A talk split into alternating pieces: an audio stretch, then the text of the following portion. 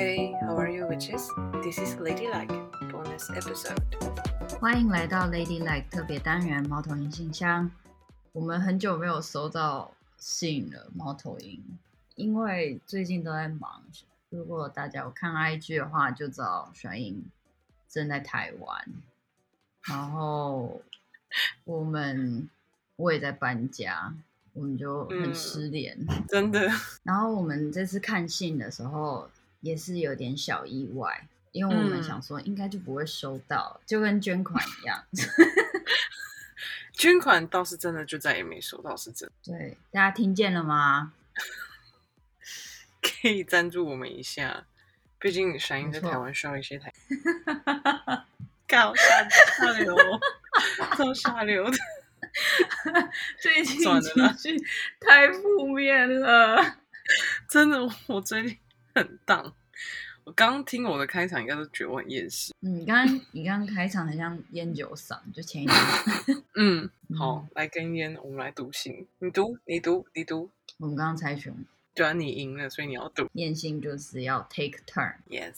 好，我们这次收到什么样的信？天明跟大家分享。我们这次收到的信是来自。南部重的“一”的文法不不合。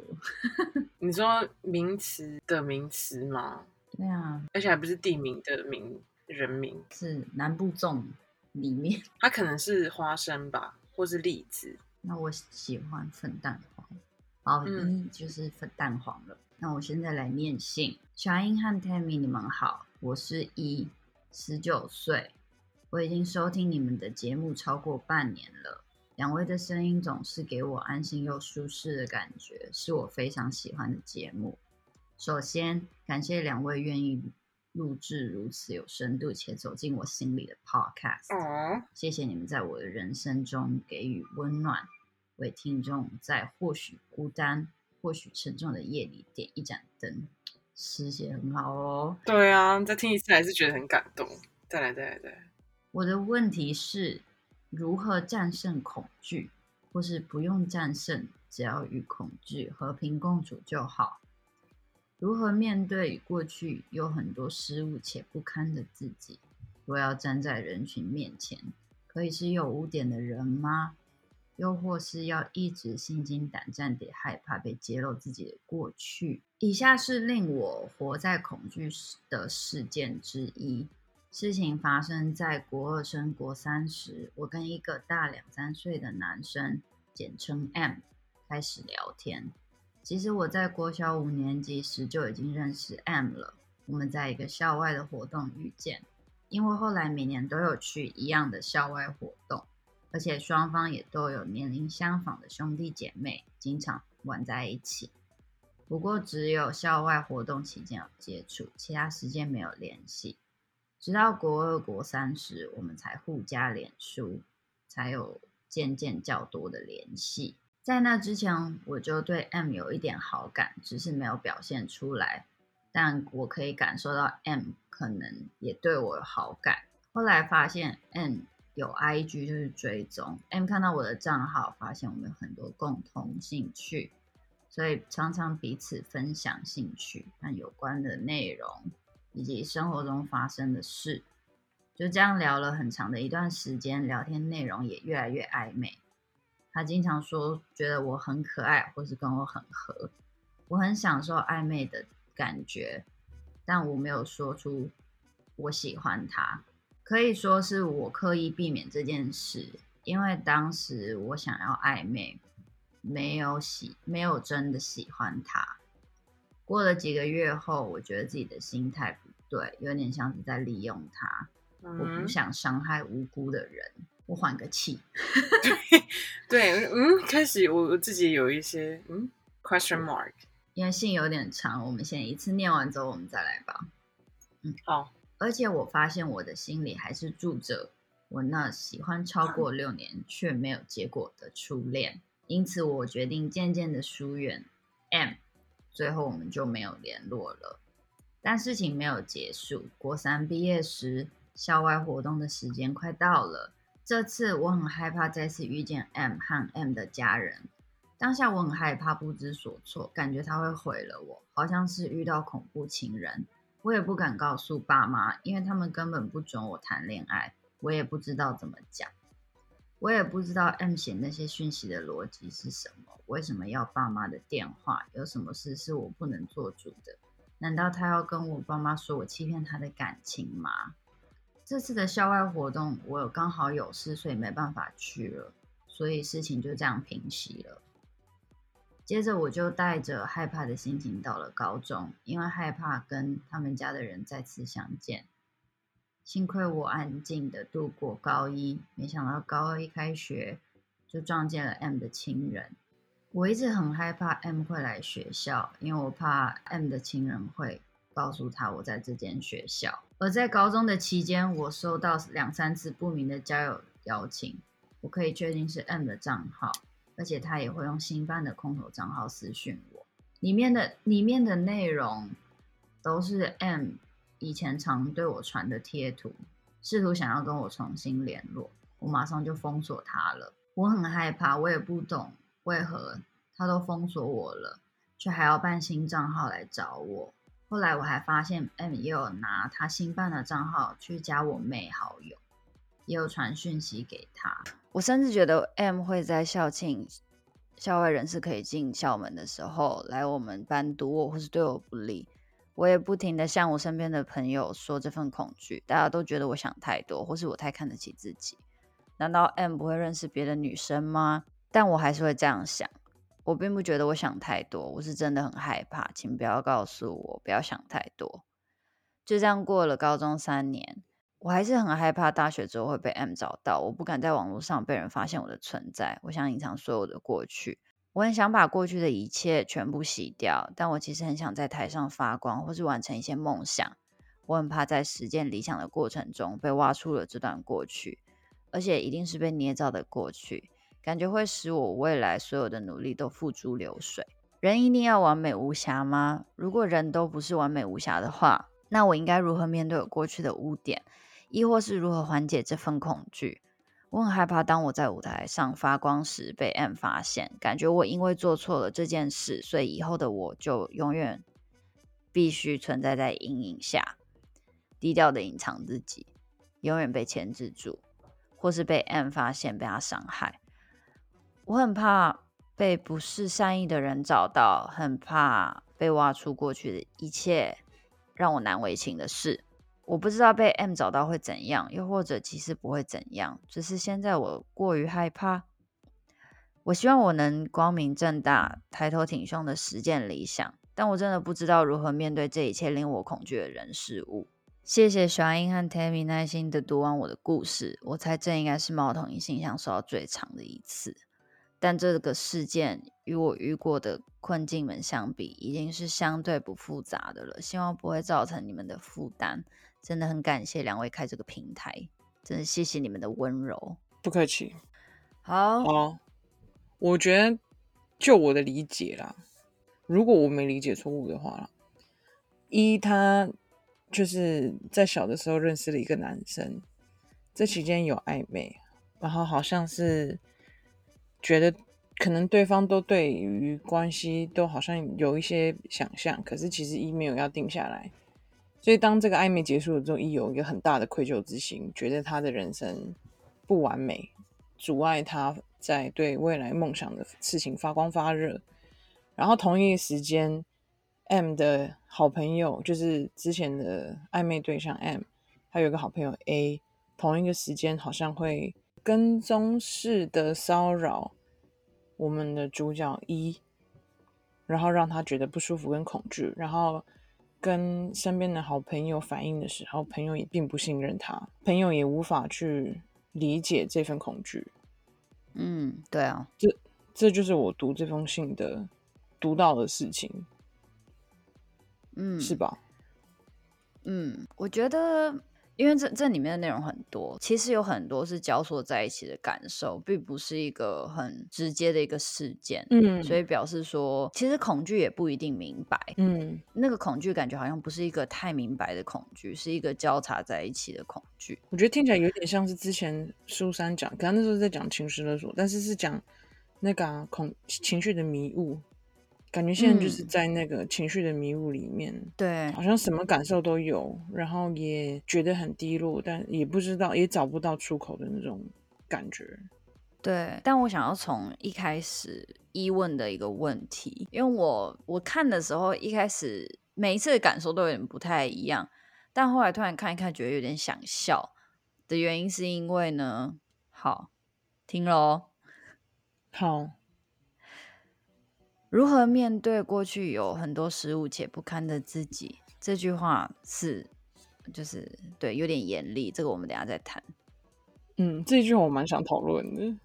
对，我们等下谈，但接下来下面两句呢，我有点想笑，就是这个：若要站在人群面前，可以是有污点的人吗？又或是要一直心惊胆战的，害怕被揭露自己的过去？这不是问题啊，这两个选项很难选吗？就是 心惊胆战。又或者是要一直心惊胆战，害怕被揭露过去的自己，听起来就是一个 bad idea 啊！就是 don't do it。可是，就像那个啊，威尔史密斯不是之前讲过吗？就是现在新一代的年轻人，他们就我们以前蠢是蠢在网络底下，所以就不会有记录；现在的蠢是蠢在网络上面，所以什么都有记录啊。嗯，但这也没什么不好啊，因为就代表说。当所有人都有蠢过的记录之后，也就没什么蠢不蠢的问题了。谁没蠢过？对，对，对，对，对，嗯、自己的错误被放大检视，当然是这个网络的效应。我能够理解存在于有心人是有多少人想要，就是如果真的有人想做的话，你的污点是可以被放大，没错的。但这件事情，我比较想要知道的是，我不太能够理解国中跟人谈恋爱的时候会犯下什么滔天大罪。对啊，也没有办法仙人跳啊，也 也没有对方为自己断手断脚吗？还是是？可是就算是这样也，假设你被揭露的就是你曾经跟他暧昧过，然后并没有在一起这件事情，如果以一个陌生人来听的话，好，今天一。我跟你说一件事情，你知道住在宜兰有一个女生叫阿华，她跟她男朋友在一起三年，然后最后劈腿了。你听到这个故事觉得怎么样？劈腿哦，是道德瑕疵，可是应该会觉得说，嗯，那就是阿华可能跟小陈的故事，或者是跟小美的故事，或是我不知道。就是，嗯，就是因为这种东西其实就是很私人啊。对啊，那就跟那个我之前很喜欢的一本书，呃，一本小说，在我坟上起舞。这本书的灵感来源是来自于一份报纸，上面有报道，有个在一一九八多年代，然后那报纸上有个小角落，抓到一个人在另外一个人的坟墓上跳舞。如果这个跟踪就是这类的事件。被知道，他真的就会限缩成，我觉得就很像一信信中自己说的，这些人就会是 M 和 A，然后其实一你自己也会是 I 之类的。对，在这个资讯爆炸的年代，可能稍微会讲的比较久一点，可能就最近那个吧。什么之前有中国女星代孕的事情，这可能就可以，然后中国政府去压下来，这种事情可能就会吵个顶多三个礼拜。嗯，对啊，对，我觉得说不要恐惧，这真的很难啦。可是你可以一，你可以想想看最最坏的状况，这这是我的方法啦，每个人都有不一样的方法。嗯、我自己的最快的状况是，如果被别人知道你的污点。你就算三个礼拜，你就撑三个礼拜，三个礼拜撑过就好了。嗯，就是。可是学生时期，大家会，我我想起来，以前学生时期，什么谁跟谁在一起啊，谁跟谁做坏事啊，啊，就是好像大家就很喜欢，就是去嚼舌根。在学生时期的交友，大家都很喜欢用上帝视角来，就大家就是那个戏剧看太多啦。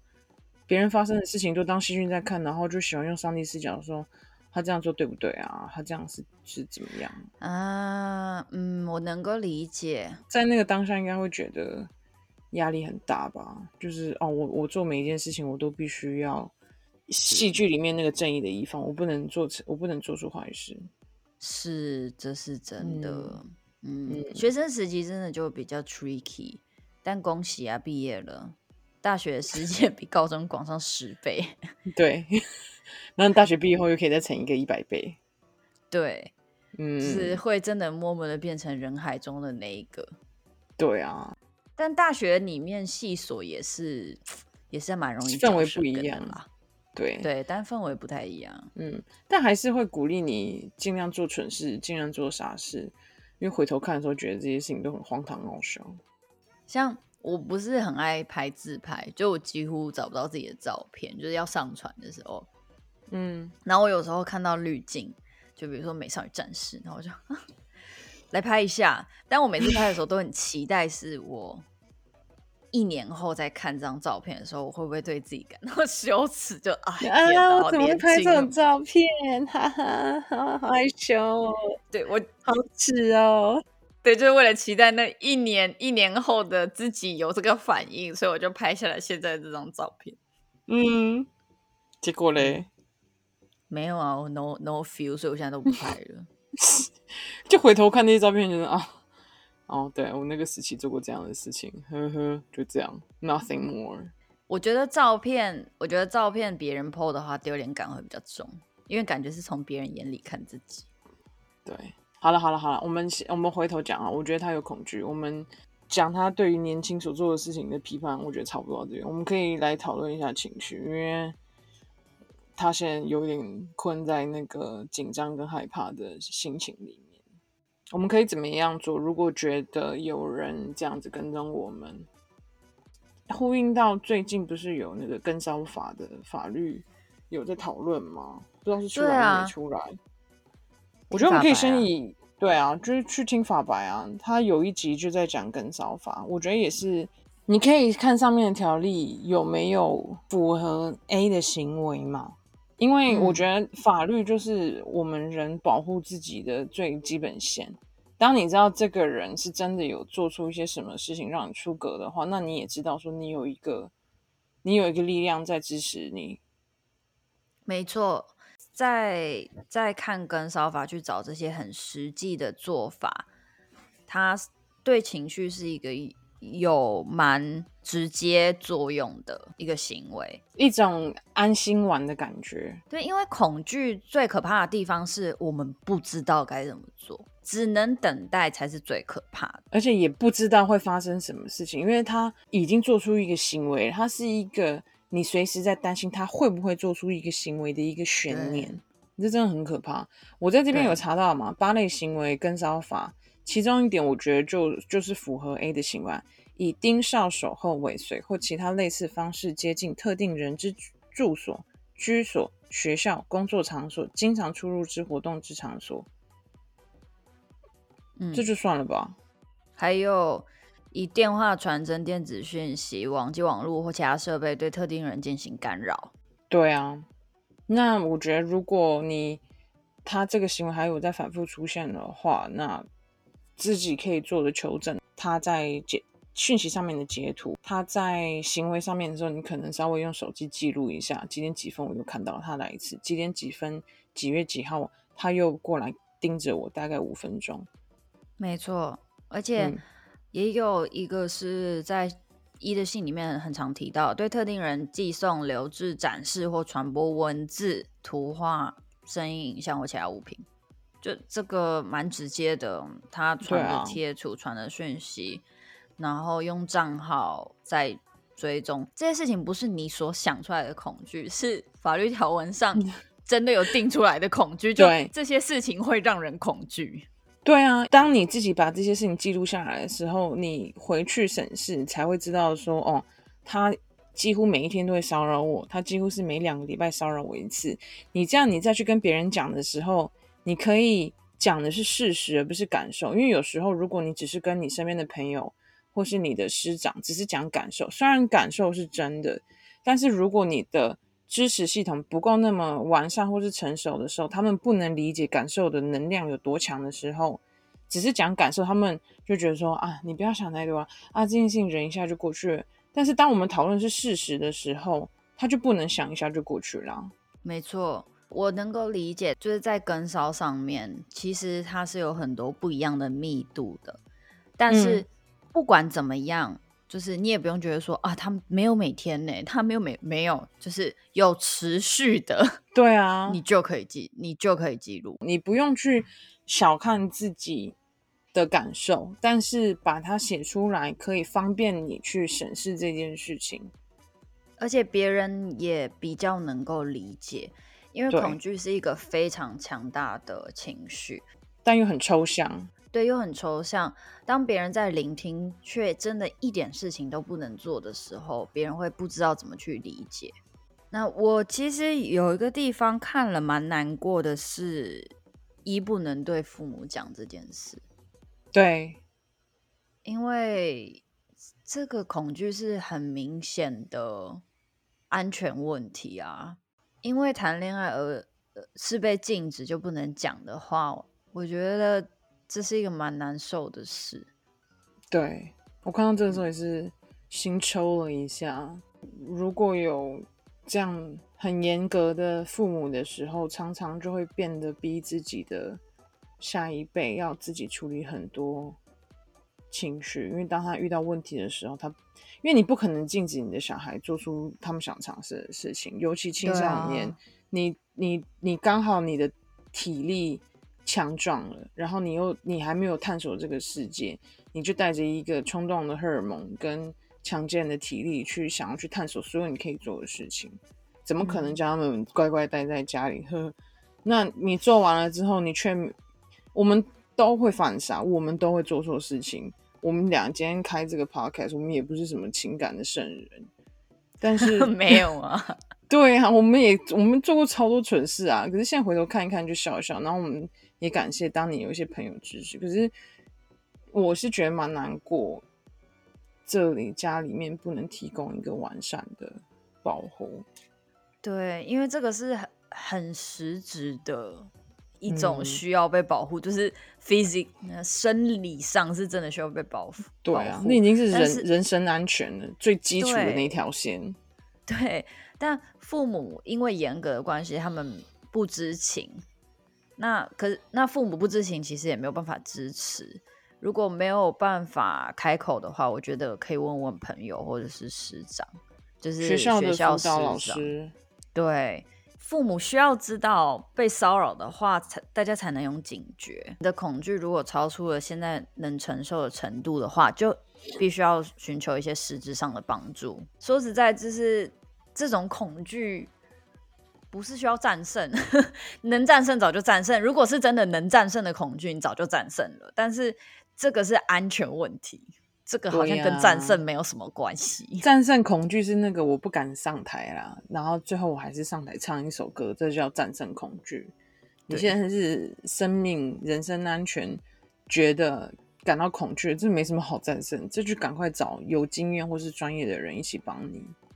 没错，就是有人如果在前面拿着刀的话，你要想的绝对不会是战胜恐惧，你要想的是 跑，对，或是我有什么样的法律资源可以保护我？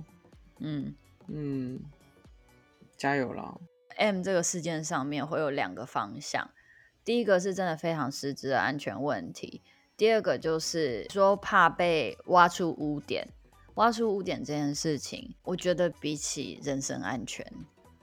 这个你可以慢慢准备，因为你其实还不知道污点会不会被挖出来，所以我们一步一步来。嗯、事情真的发生了，我们再去想。最急切的是人身安全。对啊，没错。马斯洛嘛，是不是马斯洛？嗯，你最近公民课或者前一阵子公民课应该上过了，应该记忆犹新。你记得很多那些图哎，每次在跟你讲的时候呢，就突然讲出那个就是心理课、公民课上的人。嗯，没有，没有，没有，那是因为最近有在回去重新翻一下。马斯洛是知道了，但是啊、人家毕竟现开了一个情绪的 podcast，我不读一些心理的东西，怎么说得过去？总是要做点功课吧，各位。前阵子把东西拿出来读，然后看一看，就有一种、嗯、啊，最近搬家，我没空，没空。可是我就有努力的想要在杂乱的搬家过程中找到一个情绪的小空间，就我需要有一个角落，嗯、哪里是我的安全空间？我觉得我最近，我觉得我最近一直见到人，那个那个真的是一直被塞、嗯、塞爆。我我已经，我之前前一阵子在阿里山跟兰屿的时候，我觉得我自己是魔法师，你知道吗？就是那个自己的能量很强，感光充满，嗯、然后就现在一来到就是恒春之后，因为太多人太多事，我觉得心里的某一部分已经关掉，然后另外一部分死掉这样子。我了解，就超载很烦呐、啊，真的真的。最后一点，我想要提醒的是，嗯，我知道这么想很难，但是一你在谈恋爱的时候，你没有亏欠任何人。对啊，就是你跟这个人暧昧，不代表任何事。没错，你去跟别人喝咖啡的时候，肩并肩。也不代表你要嫁给他。对啊，哎、欸，那个、啊、我们可以在这边讲那个、啊、买衣服理论。虽然买衣服理论是讲性这件事情，可是我觉得在讲的是一个自主权决定嘛，所以它可以适用在所有的事情上面呢、啊。比如说谈恋爱，比如说性，你可以解释一下吗？就是你要不要跟这个人做爱，其实就像是你要去一间店里面要不要买这件衣服。就算你进到门口了，然后你逛一逛，你不想要你就离开也可以。或是你已经开始要试用了，但你最后还是不想买，也可以。对，走到了柜台，准备要付钱了，最后又把钱放回钱包里，对，也可以。再把它挂回去，也可以。对，就算你在网络购物清单里面放了一百件包色，你最后还是不想要了，都可以。你甚至买回去了，觉得不行了，想要退货。也可以，就算店员盯着你，觉得你是一个很机车的人，你还是可以退。没有人可以逼你要拿那些你不要的东西。Yep，谈恋爱也是，对，传传讯息，想停在这里都可以，想要发生性行为再离开也可以，不想发生性行为也可以。对，就是不要留下一些东西。呃，你买衣服，你把上面弄脏了，退货，这就有点 tricky 了。对，然后那就像是感情里面呢，谈完有孩子，那就也有点 tricky 了。不是不行，或者是留给别人性病，也有点 tricky。对，不是不行，但是你有很多的法律上面的事情可能要去处理，比如说赡养费，比如说孩子怎么样去抚养。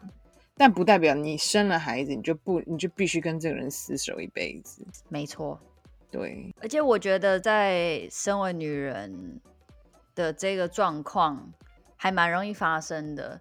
觉得自己的性就是给予的礼物，对，是给予的礼物。好像对方是好像做了一些行为之后，他得到了他得取礼物的权利，就是哦，对，he earns。他争取到了可以跟我做爱的机会，所以我必须在这个时间给他。哦，没有啊，就 no way 啊。对啊，就不是啊，真的不是。嗯，我觉得在这边以我们现在差十十岁嘛，我可能我虽然我们的生长环境也不一样，因为这十年之间的世界真的改变很多。没。但是如果我现在回头，如果我是一的话，我觉得我唯一想给的忠告就是：第一。基本安全这个我们刚刚已经谈过，我觉得这是法律的问题，这个我们必须要找到专业处理。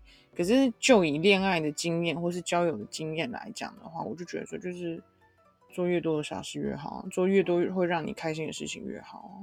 我们都是在谈过很蠢的恋爱，或者是做过很多很糟糕的决定后，才知道自己是谁，或者是自己喜欢什么样的对象跟什么样的关系。那这些犯错就是我们成长的机会啊。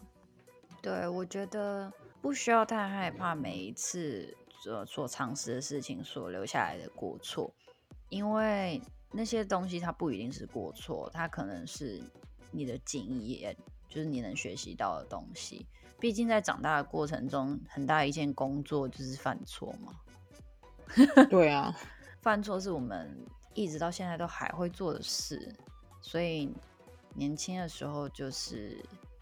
多做一点没有关系，嗯，没错，要负的要负的法律责任可能少一些，法律还是基本底线啊，就是不要我还不要超过这条线，但是剩下你想做什么，不去触犯到底线，我觉得都你就去尝试啊。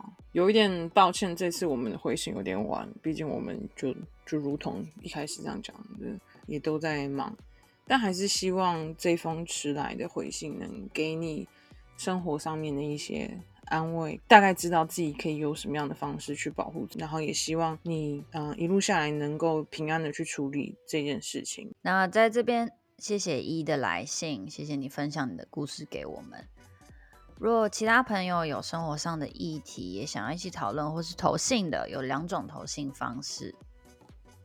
第一种。直接传讯息在我们 IG 私信，我们可以互动聊天。第二种就是比较隐秘的方式，用 IG 资讯栏里面找到我们猫头鹰信箱的连接，写信给我们。